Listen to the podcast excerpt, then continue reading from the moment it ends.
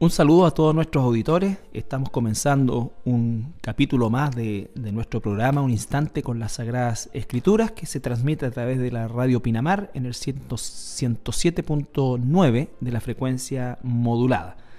En esta tarde, en compañía de mi hermano Andrés y de mi hermano Pablo en los controles, eh, vamos a, comenzar el programa eh, comenzando valga la redundancia, con el capítulo 6 del Evangelio de Mateo. ¿Qué tal, Andrés? ¿Cómo estuvieron esas vacaciones? Muy buenas las vacaciones, eh, muy agradecido a Dios por ellas en realidad, tratando de aprovechar cada momento para compartir con la familia. Pero muy agradecido, muy agradecido de estar de vuelta y, partir con, el capítulo 6 de Mateo. Así es. Bueno, vamos a, a, seguir este, este capítulo 6 eh, continuamos dentro de la enseñanza de lo que se llama eh, el Sermón del Monte, eh, que comenzamos con la bienaventuranza y que además el Señor Jesucristo comenzó a abarcar gran parte de la temática en términos generales, sociales y culturales que, que, bueno, eran propias para la nación de Israel, pero por aplicación también son para nosotros nos habló acerca del adulterio, del divorcio, de los juramentos, de la ira, de, del amor hacia los enemigos, que fue lo que vimos el capítulo, perdón, el programa pasado. ¿No es cierto? Una situación que, eh, se, se logra solamente en la esfera de lo sobrenatural y la importancia, ¿no es cierto?, de lo que significa entender el amor como, como, como término y como fruto eh, explicado por la escritura que puede estar muy lejos del amor que nosotros conocemos en el mundo, que se relaciona más bien con la satisfacción, ya sea de personas o de cosas, ¿no es cierto? Eh, eh, en la medida de esa satisfacción es la medida, entre comillas, de nuestro amor. Vemos que el amor de Dios eh, y el amor verdadero o el amor pleno dista mucho de eso y que por supuesto también lo incluye, pero es parte de, una instancia y de una situación muchísimo más grande y que abarca todo el espectro de lo que nosotros pudiésemos eh, entender como concepto de amor. Es decir, no solamente circunscrito a situaciones que pueden resultar placenteras o satisfactorias para mí en particular, sino que incluso también aquellas áreas, ya sean personas o situaciones que no necesariamente son eh, satisfactoria y que incluso en algunos casos puede llegar a ser eh, negativa en, en términos personales. El día de hoy vamos a comenzar con el capítulo 6 y en el subtítulo dice Jesús y la limosna. Así es, dice, guardaos de hacer vuestra justicia delante de los hombres para ser vistos de ellos. De otra manera no tendréis recompensa de vuestro Padre que está en los cielos cuando pues des limosna, no hagas tocar trompeta delante de ti, como hacen los hipócritas en las sinagogas y en las calles, para ser alabados por los hombres. De cierto os digo que ya tienen su recompensa. Mas, cuando tú des limosna, no sepa tu izquierda lo que hace tu derecha, para que sea tu limosna en secreto, y tu Padre, que ve en lo secreto, te recompensará en público. Bueno, Aquí tenemos otra enseñanza que resulta siempre contraria a lo que habitualmente nosotros eh, queremos de manera natural y que vemos también en el espectro de nuestra propia sociedad, que es el hecho de querer ser reconocidos, de querer establecer nuestro propio punto de vista, de querer ser eh, vistos como justos delante de los demás, de querer en definitiva tener un protagonismo eh, que nos permita, ¿no es cierto?, ser visto por otros, reconocido por otros, eh, alabado por otros. Y el Señor dice que la verdadera ofrenda, en este caso, o la verdadera limosna, es la que se hace justamente en los términos contrarios, dentro de un concepto de anonimato y, y que solamente sea, en este caso, conocido por nuestro Padre Celestial. Dice, guardaos de hacer vuestra justicia delante de los hombres. Entonces, aun cuando los hombres pueden ser los depositarios de nuestra justicia o de nuestra compasión, eh, la idea, ¿no es cierto?, que plantea aquí el Señor Jesucristo es que el objetivo o el propósito o la intención última no sea efectivamente ser alabado por otros hombres o por el medio que de alguna manera, ¿no es cierto?, nos reconozca. Si lo hacen, a pesar de nosotros no buscarlo, bueno, ya es una cosa que no podemos nosotros eh, manejar. Pero hacerlo de una manera eh, de manipulación, ¿no es cierto?, o de buscar, en definitiva, esa, esa gratificación personal de sentirse alabado por lo que hacemos, le quita a los ojos de Dios eh, total mérito a lo que podamos estar haciendo, ¿no es cierto? Así es, así es, efectivamente hay, un, contraste que siempre nos está enseñando el Señor Jesucristo de aquellas personas que, que realmente están dando porque quieren dar, por el bien de dar, por ayudar al prójimo, eh, por tener compasión, misericordia hacia el prójimo, y a otras personas que en realidad están dando para ser vistos y para ser alabados por los hombres. Y claramente el Señor Jesucristo nos llama a no hacer eso que hacen los hipócritas. Hipócritas son aquellas personas ¿cierto? Que, que actúan, que tienen una careta, una máscara puesta. Ese es más o menos la palabra en griego tiene una relación con eso. Aquellas personas que, que, se cubren, que no son quienes realmente son por, por dentro. Eh, y están dando para ser alabados por los hombres, digamos. Exacto. Eh, aquí nosotros encontramos una realidad en nuestra sociedad eh, tan eh, egocentrista el día de hoy, ¿no es cierto? Donde existen tantos medios tecnológicos también para dar a conocer o darse a conocer, a diferencia de otras épocas donde probablemente se circunscribía un hecho a un ámbito muy local. Hoy día, a la luz de la Internet y de todos los que son los medios de comunicación masiva, eh, uno eh, sin mayores dificultades puede darse a conocer a través de una, de, una obra o ser visto por muchas más personas, por muchas personas, por un mundo entero. Y, y eso, por supuesto, que tiene que ver con nuestro egocentrismo y específicamente cuando estamos hablando de la compasión por otros que están sufriendo eh, una situación muy desmejorada. Eh, queremos ser vistos nosotros como, como personas compasivas, ¿no es cierto? Aun cuando de corazón no lo seamos y nuestro propósito principal sea justamente obtener la alabanza de las personas. Yo creo que usted, amigo auditor, que se, reconoce y sabe a lo que nos estamos refiriendo y específicamente a lo que se está refiriendo el Señor Jesús.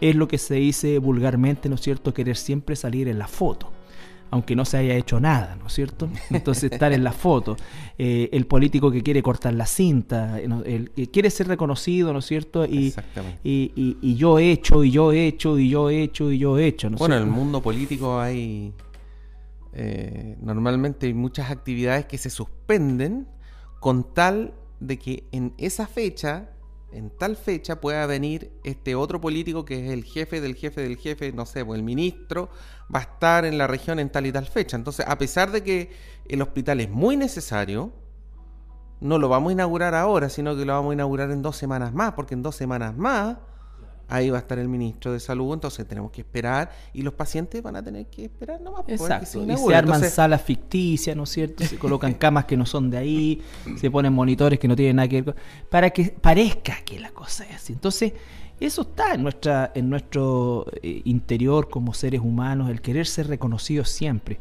Eh, y particularmente cuando uno está haciendo algún tipo de, aporte o, de ayuda. El Señor Jesucristo no nos dice que está mal que, estas personas ayuden, digamos. Ni siquiera el que ser reconocido. Porque, ni siquiera el ser eh, reconocido. Lo que le está diciendo es que esas personas que son hipócritas, que son reconocidos y que son alabados en público, ya recibieron su recompensa. No van a tener una recompensa de Dios por esos actos. Exacto. Entonces, si yo quiero ser recompensado por Dios, entonces yo tengo que dar mi, en este caso está hablando de la limosna, pero también se puede aplicar a cualquier otro tipo de ayuda que yo estoy haciendo por misericordia, cualquier tipo de ayuda que estoy haciendo por, por piedad, por, por, una necesidad que veo en, en, el prójimo, sea mi hermano o no sea mi hermano en Cristo. Cualquier persona a quien yo ayude de alguna manera u otra, o institución que yo ayude de alguna manera u otra, por piedad, por ayuda, por misericordia, si yo quiero recibir algún tipo de recompensa de Dios, debo quedarme calladito. Como dice ahí, que, mi mano izquierda no sepa lo que está haciendo mi derecha. Obviamente es, una metáfora eso, ¿cierto? Pero en el fondo lo que está diciendo es, haz el bien, como dice, y no mires a quién, o sea, haz el bien y guárdalo para ti, calladito, que tú hiciste el bien, que ayudaste, que aportaste, que entregaste esto, que hiciste un esfuerzo para esta otra persona. Haz tú el bien, pero quédate calladito. Y el Señor, y aquí está la promesa, digamos, y el Señor que te ve en lo secreto, que sí sabe todo lo que pasa detrás de las paredes, debajo de los techos, Él te va a recompensar y lo hará de manera pública. Entonces, esa es la promesa que está haciendo el Señor, nos está haciendo cada uno de nosotros.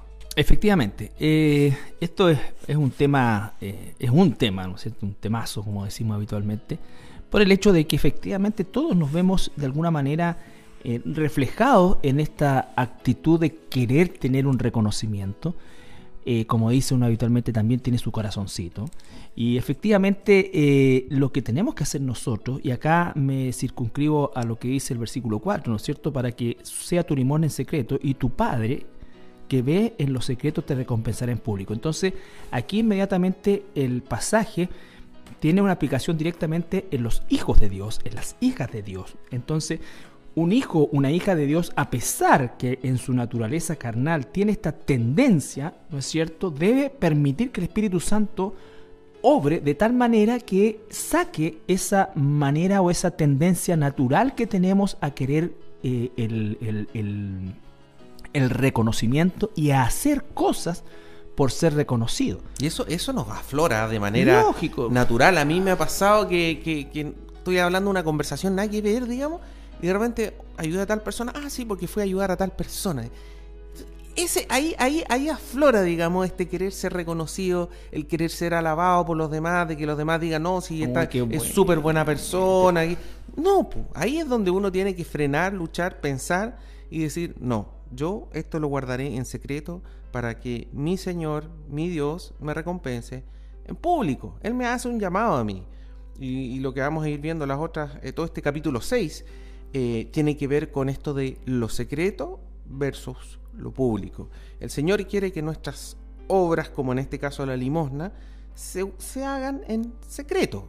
Sí, y es una constante del Nuevo Testamento cuando nos habla también de, lo vamos a ver más adelante en el tema de la, oración, del ayuno, que son eh, disciplinas eh, que son parte de, nuestra, de nuestra vida espiritual eh, que nosotros, eh, en el caso de, estar ayunando, ¿no es cierto?, eh, no demos manifestaciones externas para que la gente se dé cuenta de, que estamos con el rostro demudado, ¿no es cierto?, que hemos pasado hambre o que estamos débiles o cualquier otra cosa así.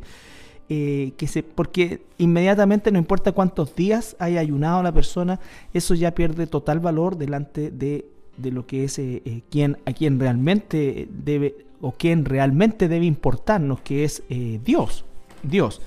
¿No es cierto? Eh, ahora bien, eh, el, aspecto también de, de, esta, de esta pompa, por así decir, del, del, del querer ser reconocido, lo vemos nosotros en el libro los Hechos, cuando se produce esta situación, esta necesidad económica generalizada, sobre todo de, los, de, la, de la iglesia, y en el capítulo 5 nosotros conocemos la historia de Ananías y Zafira, que se vieron tentados a, esta alabanza por parte de la gente, ¿no es cierto? Y, porque habían visto que efectivamente aparece en escena eh, Bernabé, eh, el hijo de consolación, quien vende una propiedad, un terreno, una casa, y entrega todo a los apóstoles, pero Bernabé no lo hace con el corazón incorrecto. Entonces probablemente con toda certeza eh, la gente reconoció en Bernabé eh, esa generosidad y esa compasión y ese deseo sano de querer eh, ayudar a quienes estaban en necesidad. Él no lo hizo para ser aplaudido, pero seguramente, como dice la palabra, ¿no es cierto?, fue reconocido en público sin buscarlo. Y cuando Ananía y Zafira ven esto, ellos quieren recibir la misma gloria y venden su propiedad, se quedan con la mitad, entregan la mitad y dicen que entregaron todo lo que la propiedad les eh, reportó. Y por supuesto, esa era una mentira. Y el juicio sobre ellos fue instantáneo. Ellos caen muertos. Primero él y después ella. Claro, ahí Pedro le, hace una pregunta a, a, Ananías, digamos, al marido de este matrimonio. Eh, preguntándole por qué. ¿En cuántas UF vendiste en este terreno? ¿Por qué llenó Satanás tu corazón para que mintieses al Espíritu Santo y sustrajeses del precio de la heredad? Reteniéndola, no, no se te quedaba a ti y vendida, no estaba en tu poder. ¿Por qué pusiste esto en tu corazón? No has mentido a los hombres. No has mentido a los hombres. No has mentido a los hombres, sino a Dios. Y al oír estas palabras, dice, Ananías cayó y expiró y murió. Y exacto, y el pecado de ello estuvo en el buscar la, la el, reconocimiento para alimentar su carne, su egocentrismo, y eh, en el hecho de mentir en cuanto a la cantidad, porque no, no había una exigencia de que entregaran todo. De hecho, si ellos estaban entregando la mitad, era harto. Pero el deseo era tener el aplauso que seguramente vieron en Bernabé, o vieron que se le expresó generosamente a Bernabé. Entonces, volviendo a Mateo, vemos que esta actitud, ¿no es cierto?, de querer eh, recibir eh, aplauso, de recibir reconocimiento, eh, es como muchas veces los artistas lo reconocen abiertamente, dice que ellos viven del aplauso, ese, ese, es realmente el alimento para su vida. Eh, eh, por eso es que el, deseo de mantenerse en primera plana, eh, ellos buscan, cuando ya no lo están pescando mucho, buscan inventar algún tipo de escándalo para volver a emerger, ¿no es cierto?, a las primeras planas de, las revistas o de los programas de farándula. Pero... Sí, en el caso de Chile, por ejemplo, tenemos un, caso extremo, digamos, que es de este millonario Farcas, ¿cierto?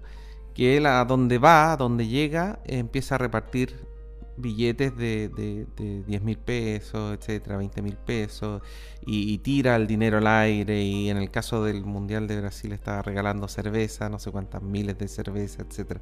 Entonces ahí uno ve el caso justamente opuesto, pero llevado al extremo. Una persona que está permanentemente eh, luciendo, por así decir, su dinero, la entrega de su dinero a las personas.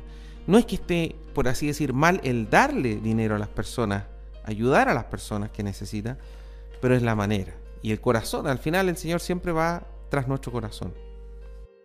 Bueno, vamos a una pausa musical y al retorno continuamos con nuestro programa. Bien, regresamos de nuestra pausa musical y continuamos con este capítulo 6 de, Mateo, que si ustedes se dan cuenta hemos hablado y podríamos seguir hablando mucho más acerca de, esta temática porque es tan propia de nosotros, todo este, este deseo de reconocimiento es tan propio de nosotros.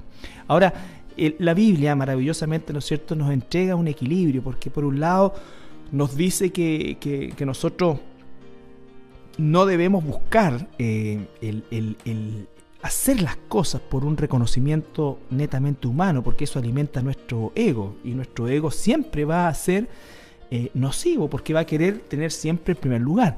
Pero por otro lado nos dice a todos aquellos que hemos sido beneficiarios de alguna eh, misericordia por parte de hermanos, de, la iglesia, ¿no es cierto? O lo que sea, nos llama a ser un corazón eh, siempre agradecido, que nosotros podamos tener gratitud, porque lo otro sería, ¿no es cierto? Si no, la Biblia no entregara esta, esta, este maravilloso equilibrio, eh, nos llamaría a ser personas eh, indiferentes al bien que recibimos. Y la primera gratitud, por supuesto, siempre es a Dios. Entonces, el pueblo de Dios tiene que ser agradecido, agradecido de, tantas cosas que nosotros recibimos, de, hermanos y hermanas que, eh, que, han sido usados por Dios, que han sido martirizados por la causa de Cristo, en favor de muchos de los beneficios que hoy día tenemos nosotros como cristianos.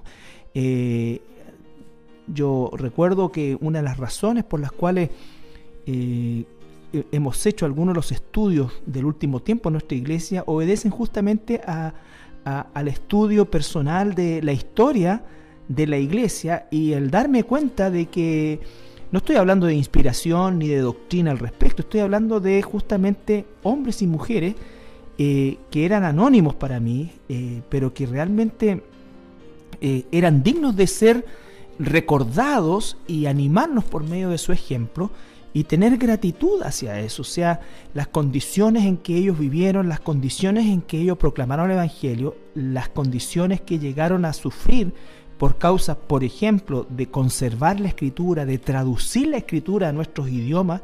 Eh, recuerdo que quedé muy impactado con, la historia de, de, eh, Reina, ¿no es cierto?, de eh, Casiodoro de Reina, que lo único que sabía de él era que era español y, que estaba en, Castilla, pero eh, cuando uno lee la historia y las persecuciones que sufrió, eh, las limitaciones, las tradiciones que también vivió dentro de todo este concepto, y él saliendo de un régimen eh, católico romano, y siendo perseguido por un régimen que en ese entonces ostentaba todo el poder militar, policial, económico, en fin, para poder aplastar a cualquier persona que se opusiera a ellos. No obstante, este hombre insistió, eh, este hermano, ¿no es cierto?, insistió en traducir en favor de la gente común la Biblia al idioma castellano. Y es la Biblia que por lo menos una de las versiones que, que, uso yo. O sea, entonces claro, pueden haber diferencias, algunas cosas así todo, pero cuando uno dice, no, es que la Reina Valera en realidad es una traducción eh, mala o aquí la reina Valera. Y, he visto personas que, que, realmente eh, denostan muchas veces. Es cierto, no hay ninguna traducción perfecta a ningún idioma. Saliendo de los idiomas originales, inmediatamente todo, todo cristiano sabe que hay algunos aspectos que se pierden. Pero con tanta liviandad eh, una crítica tan destructiva sin conocer siquiera, o si conocen, despreciando lo que es peor, si conocen la historia, despreciando de alguna manera el eh, sacrificio, y el trabajo que hubo detrás de eso. Por supuesto que hay detalles eh, etimológicos que, es necesario revisar y que revisamos, pero no por eso denostamos la versión. ¿Me entiendes? Porque todas las otras versiones en español, la, Dios habla hoy, qué sé yo, está la la nueva versión internacional, han sido realizados eh, dentro de aspectos, eh, diríamos nosotros, de laboratorios, con todas las... Tiempos modernos. Tiempos modernos, con todas las cosas. O sea, este hombre lo hizo a, pulso, a pulso y, con la persecución a sus espaldas toda su vida. Eh, y eso a mí, en lo personal, me hace tener una gratitud hacia la historia y honrar la vida de, estos hermanos, ¿no es cierto?, que están en la presencia del Señor, pero que hoy día, eh, gracias a, la entrega personal, eh, con las imperfecciones que puedan existir, hay una gratitud, debe haber una gratitud en el pueblo de Dios. Y el pueblo de Dios creo que es muy ingrato con sus antecesores, ¿no es cierto? Y da por hecho muchas cosas, muchas cosas, o peor aún, cree que siempre ha sido así. Y no es así.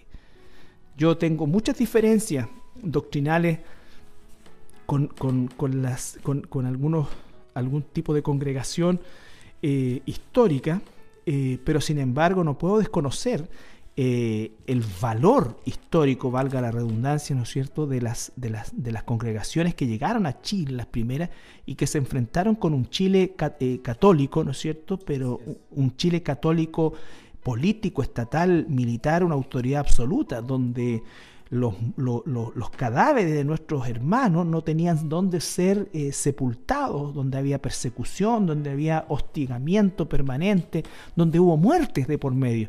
Entonces, eh, hoy día nosotros disfrutamos de, libertades sociales, ¿no es cierto?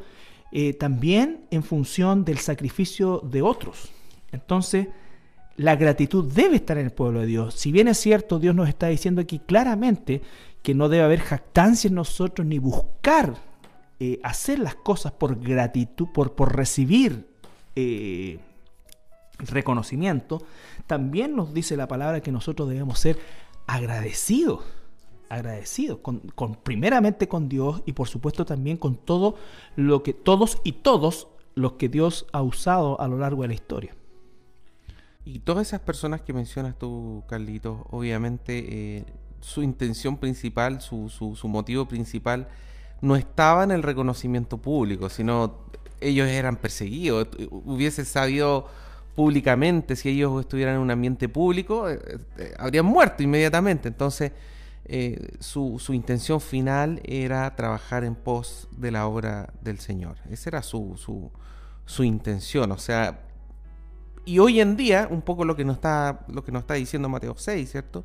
Hoy en día sí son alabados, sí son reconocidos públicamente. Eh, exactamente, mira, qué importante lo que dices tú, Andrés, porque efectivamente eh, yo hago una diferencia. Por supuesto que hay muchas personas, las cuales, hermanos y, e instituciones, las cuales eh, uno es agradecido en nuestro tiempo, pero eh, en el caso personal mío, el estudio personal de la escritura proviene muchas veces de, fuentes como por ejemplo los mensajes, los cientos de mensajes que, preparó, predicó Spurgeon en el 1700 en fin, todo lo que es aquella época donde no había esta difusión, donde estas personas nunca imaginaron en su mente lo que era un televisor, una radio o, una posibilidad como la que nosotros vivimos a partir del año 90 por lo menos en esta parte del mundo en relación a la internet. O sea, imagínate, hoy día yo todavía recibo eh, sermones de, de Spurgeon vía internet a través de un sitio, ¿no es cierto? Eh, y, los pensamientos de, eh, sus, eh, dichos basados en la escritura, que tal como dices tú, ¿no es cierto?, fueron hechos siempre con el propósito de, de, trabajar y de aportar sin la búsqueda de esa difusión que hoy día pueden, pueden, pueden tener. a diferencia de muchos que hoy día lo único que buscan es justamente tribuna y, de alguna manera eh, extender este, este dominio y el alabo de las personas. El, alabanza de las personas, claro. Eso, eso es algo increíble como el, ser humano no ha cambiado nada en, estos eh, miles de años que, llevamos de creación. E inevitablemente nosotros tenemos que criticar las actividades cristianas porque estamos llamados a discernir y a, y a, y a abrir los ojos a toda nuestra hermandad eh, esto mismo de, la, de, la, exposición en vías de ser alabado está, pero archi, eh, desgraciadamente, ¿no es cierto? Archi comprobado en todo lo que es el mundo de, la música cristiana. Eh, los artistas hoy día que se llaman cristianos son tan egocéntricos como cualquier otro que no lo sea. Cualquier otro que no lo sea, buscan exactamente lo mismo, buscan exactamente la aprobación. Y, lo estoy hablando con conocimiento de causa en el sentido de que eh, sus, eh, sus, la forma de desarrollarse es exactamente igual, con guardaespaldas, con camarín, con cosas especiales y con un piso, en algunos casos, de varios millones de pesos para salir a escena. ¿Me entiendes? Entonces tú no me puedes decir a mí, hoy día vinimos a alabar al Señor cuando yo he pagado una entrada de 40, 50, 60 mil pesos por estar ahí. O sea, ¿en qué cabeza cabe eso? Eso es, una, eso es un artista. Es un artista que estás aprofitando. Es un evento artístico. Es un evento artístico, es una producción artística. Y entonces, ¿qué es lo que se usa? Se usa la palabra excelencia, sí, porque tenemos que ser excelentes. Pero esa excelencia, ¿no es cierto?, ya es de carácter comercial. Es de carácter comercial. Entonces, y tienen seguidores y fans, tal cual como el mundo los tiene. Y aunque se pare en el escenario y diga esta noche tú no has venido a un concierto, viniste a alabar a Dios, claro, pero ese alabar a Dios me costó la entrada más barata 20 lucas y la más cara cancha exactamente igual que, el, que, cualquier recital del mundo, ¿no es cierto? Cancha 80 mil y... Entonces, esto, las producciones, ¿no es cierto? Todo, todo lo que eso que se le llama se, llama, lo disfrazan con la palabra excelencia, pero ahí hay comercio, hay egocentrismo, hay ganancia, ¿no es cierto? Hay enriquecimiento.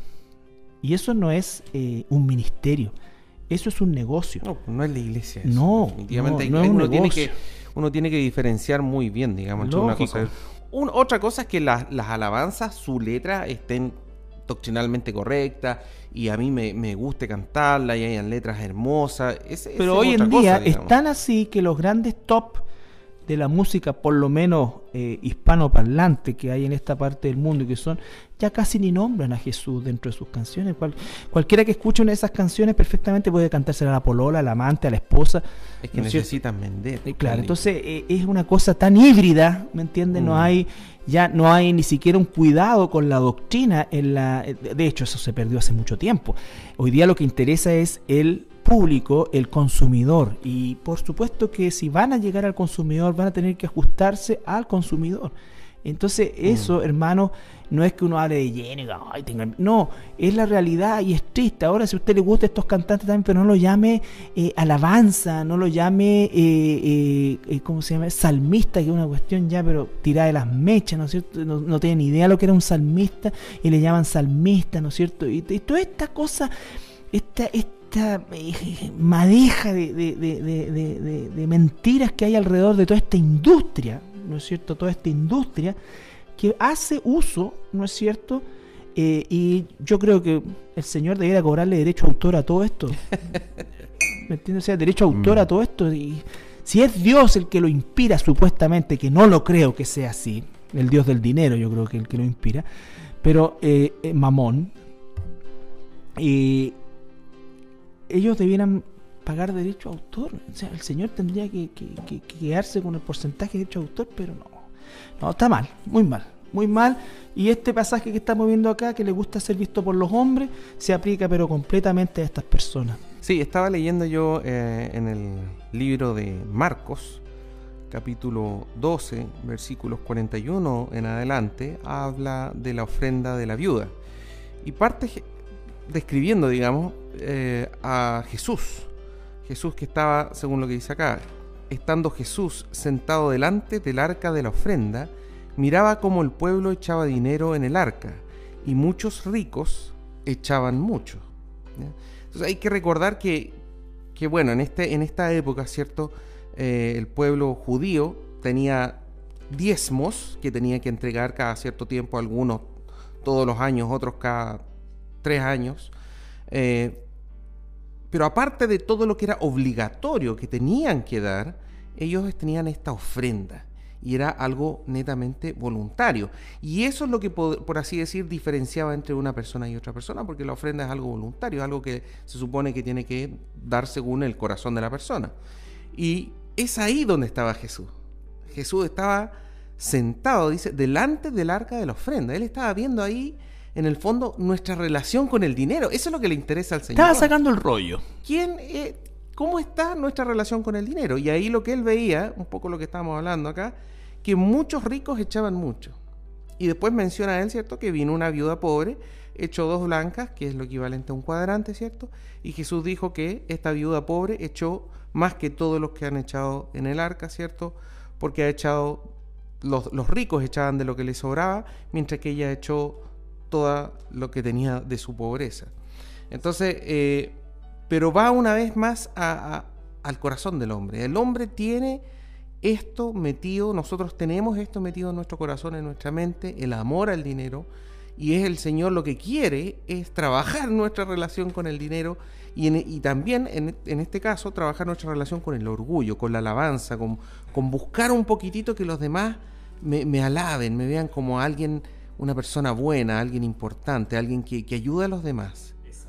Y el Señor nos llama justamente a lo contrario. Compramos aplausos. Lo que usted quiere, lo que usted quiere dar, délo, pero hágalo en secreto. Y el Señor lo va a recompensar en público.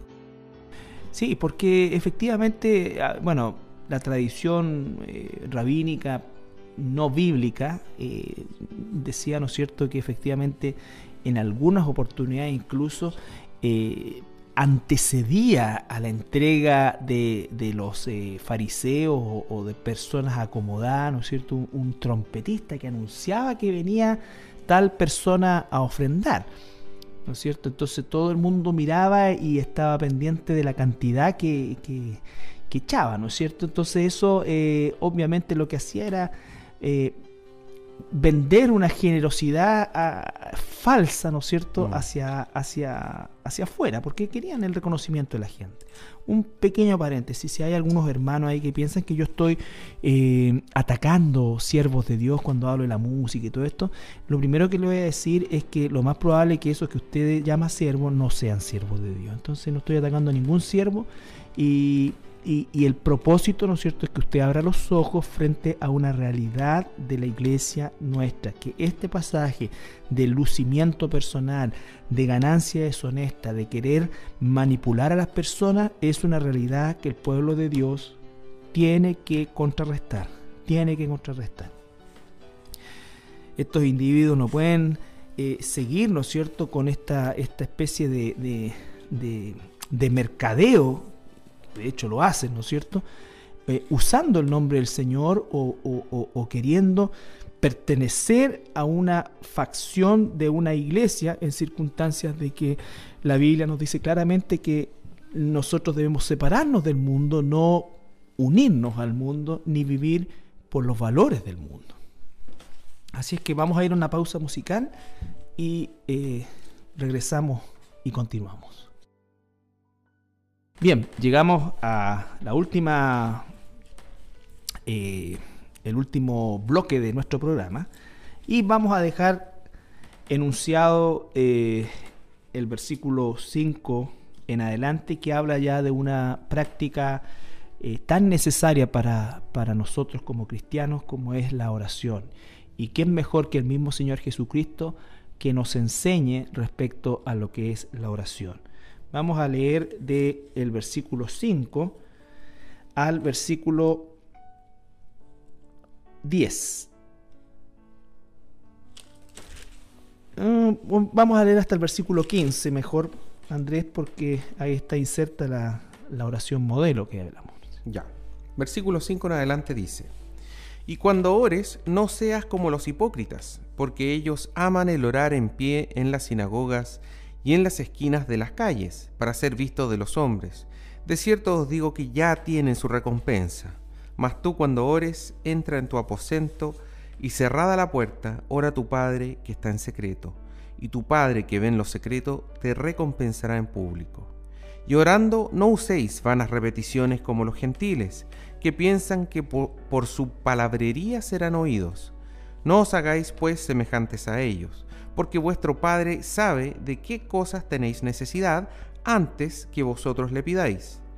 Vosotros pues oraréis así. Padre nuestro que estás en los cielos, santificado sea tu nombre. Venga tu reino, hágase tu voluntad como en el cielo, así también en la tierra.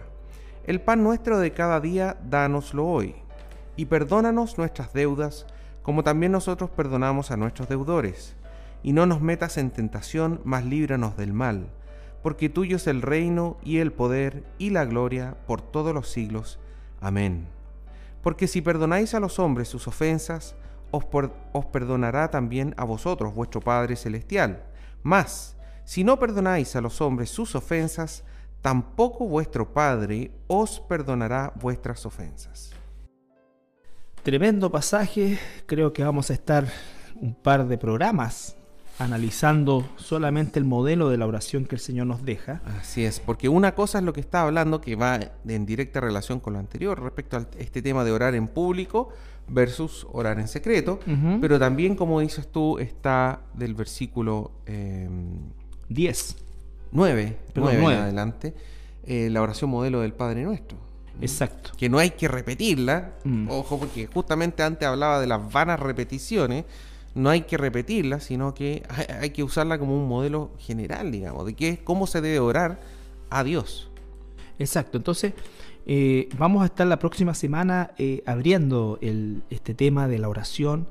Eh, seguramente y con toda certeza vamos a, a, diferenciar lo que es la oración del rezo, que es quizás lo que culturalmente usted conoce, qué es lo que realmente significa, cómo es que el Señor acepta nuestra oración y, e y, lo más importante, ¿no es cierto?, es que usted eh, sepa realmente que, que Dios desea que su pueblo ore, pero no va a recibir cualquier oración en el sentido de lo que nosotros llamamos una forma de comunicarnos con Él, ¿no es cierto? Él no, hay mucha gente, los esotéricos, dice que se comunican con Dios a través de tal o cual cosa, que se conectan, que es la palabra que les gusta, ¿no es cierto? Nosotros nos conectamos, es como que si uno se enchufara con Dios y después se desenchufara. ¿no? Uso de alucinógeno. Alucinógeno, en fin, toda esta cosa eh, eh, que, que puede resultar muy mística eh, queremos colocarla delante de lo que realmente significa la oración y cuál es el propósito de la oración. ¿Qué es lo que dice Dios de la oración? Exactamente. Así que estamos llegando al final de nuestro programa. Queremos agradecerle siempre su, su sintonía y esperamos poder contar con usted para en nuestro próximo programa que vamos a estar ya hablando directamente del tema de la oración, un tema importante, sumamente relevante y esperamos contar también con, con su eh, sintonía. Sí, una vez recordarles, como siempre, que, algunas de las alabanzas que ustedes escucharon, si no todas, eh, así como estos estudios también los puedes encontrar en la página web de nuestra iglesia, en www.iglesiacristianalaserena.cl. Y si tienen alguna duda, comentario o quejas en particular hacia el pastor, pueden mandarla a contacto arroba iglesiacristianalaserena.cl. Así es. Bueno, un saludo, amigos, amigas, hermanos, hermanas, que el Señor les bendiga. Muchas bendiciones. Adiós, Andrés.